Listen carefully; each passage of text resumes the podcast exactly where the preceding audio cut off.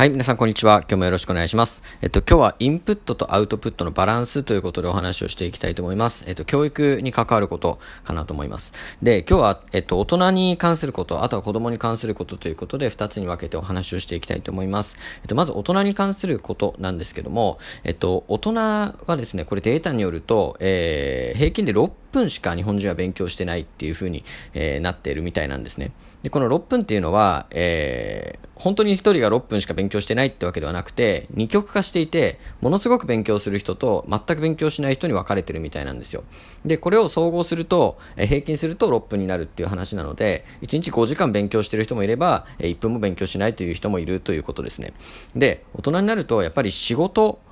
を始めるので、働くってなると、なかなか勉強する時間が取れないっていうのも一つですし、あとは、えっと、まあ、職種によっては勉強する必要がないって考える人もいるかなというふうに思います。で、どちらかというと、ストレスとの付き合い方とか、ストレスの発散方法とか、そういったところに、えー、頭がいって、なかなかですね、こう、新しいスキルを身につけるとか、勉強するっていう方に行かないっていうのは、えー、あるんじゃないかなというふうに思います。で、例えば営業の仕事をやってる人であれば、勉強するってなったら、まあ、接客の仕方とか、コミュニケーションスキル、あとは心理的なところ、えー、勉強できると思うんですね。で、えー、それを実際に、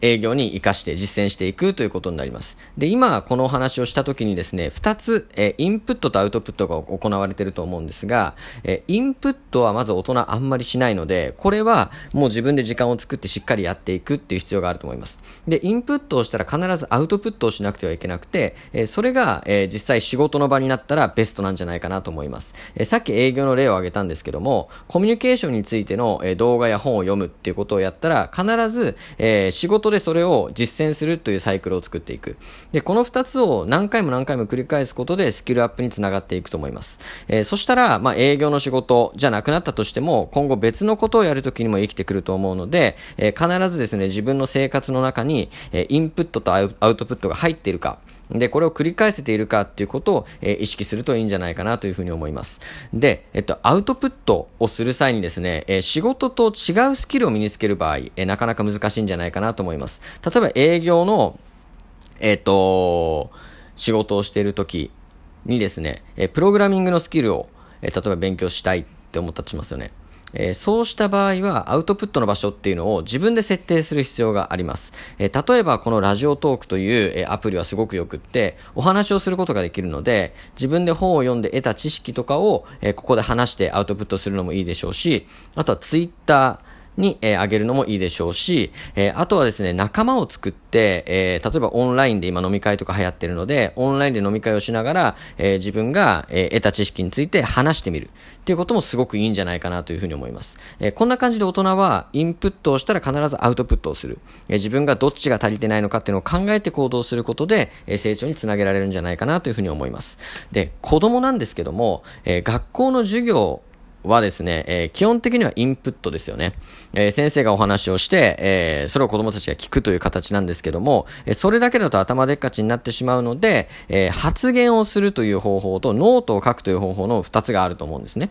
で、発言をするという方法はいろいろハードルがあって、全体の前で発表するというパターンと、あとはペアで学習するパターン、あとグループで学習するパターンっていう風に、ちょっとずつレベルに応じて使い分けていく必要があると思います。とにかく、えっ、ー、と、話すということがまず大事だと思います。で、どうしても発表が苦手な子っていると思うんですが、そういう子には、えー、発表の2倍、みんなの2倍書くようにしなさいっていう風に指示を与えると、えー、書くことを頑張るようになります。で、書くこともしっかり、あのー